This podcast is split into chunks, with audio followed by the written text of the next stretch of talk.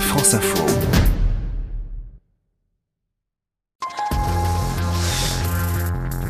C'est l'été, le Tour de France, c'est la fin du bac aussi, Edwige Coupez et les vacances euh, qui approchent, euh, période propice aux rencontres amoureuses. Edwige, vous avez euh, des conseils pour vivre le grand amour. Prenez soin de vous, cultivez votre amour ability, comprenez votre capacité d'aimer. C'est un terme inventé par Raphaël Giordano. Elle est auteure de plusieurs romans à succès. Vous connaissez peut-être Ta deuxième vie commence quand tu comprends que tu n'en as qu'une. Et dernièrement, Cupidon a des ailes en carton, c'est chez Erol.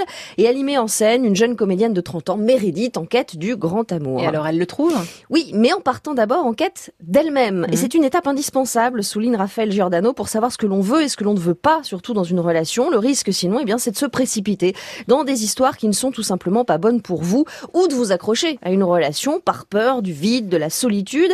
Il faut dire que les contes de fées de notre enfance nous ont bercés dans cette idée des amours éternels.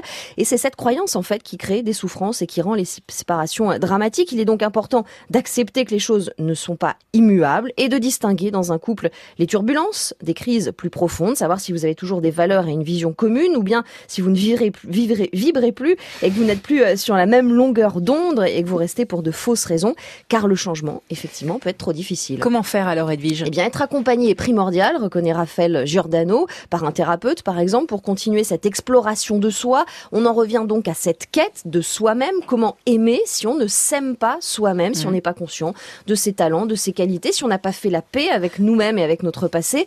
Euh, c'est ce questionnement qui permet de rayonner, d'attirer euh, les bonnes personnes. Ça va, Emmanuel? Vous êtes euh, en plein amour pour vous-même. Il rayonne. Je bois vos paroles. Et surtout, ce qui est important, c'est d'aimer finalement à la bonne personne. Vous savez, sans tomber dans cette dépendance affective dont beaucoup de gens souffrent aujourd'hui et qui mm. exige des dizaines, voire des centaines de SMS par jour. Non souffrir du manque de l'autre n'est pas forcément une preuve d'amour. Habituez-vous au contraire à être seul, exposez-vous progressivement au manque, à la frustration. C'est dans cette posture de calme et d'ouverture que les belles histoires débutent et s'enrichissent. Et c'est le message de Raphaël Giordano. Elle est ce soir au Théâtre de l'Atelier à Paris avec le magazine Apinez. Merci beaucoup, Coupez.